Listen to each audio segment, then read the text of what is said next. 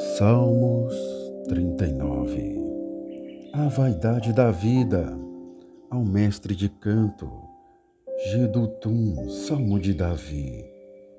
Disse comigo mesmo: guardarei os meus caminhos para não pecar com a língua, porém mordaça minha boca, enquanto estiver na minha presença o ímpio. Emudeci em silêncio Calei acerca do bem e a minha dor se agravou. Esbraseou-se-me no peito o coração. Enquanto eu meditava, ateou-se o fogo. Então disse eu com a própria língua: Dá-me a conhecer, Senhor, o meu fim e qual a soma dos meus dias para que eu reconheça a minha fragilidade. Deste aos meus dias o comprimento de alguns palmos. Na tua presença, o prazo da minha vida é nada. Na verdade, todo homem, por mais firme que esteja, é pura vaidade. Com efeito, passa o homem como uma sombra, em vão se inquieta amontoa tesouros e não sabe quem os levará.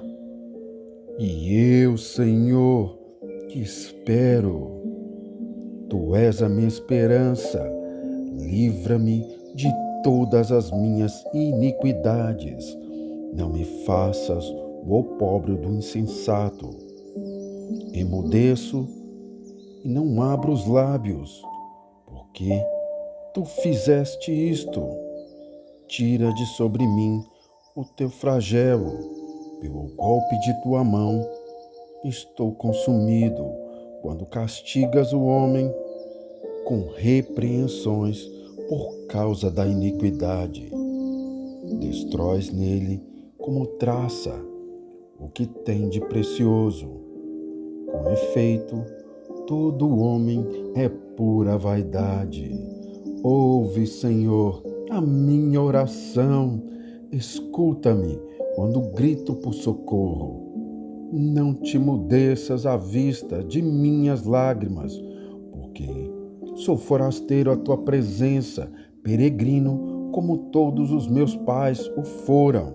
Desvia de mim o olhar para que eu torne alento antes que eu passe e deixe de existir.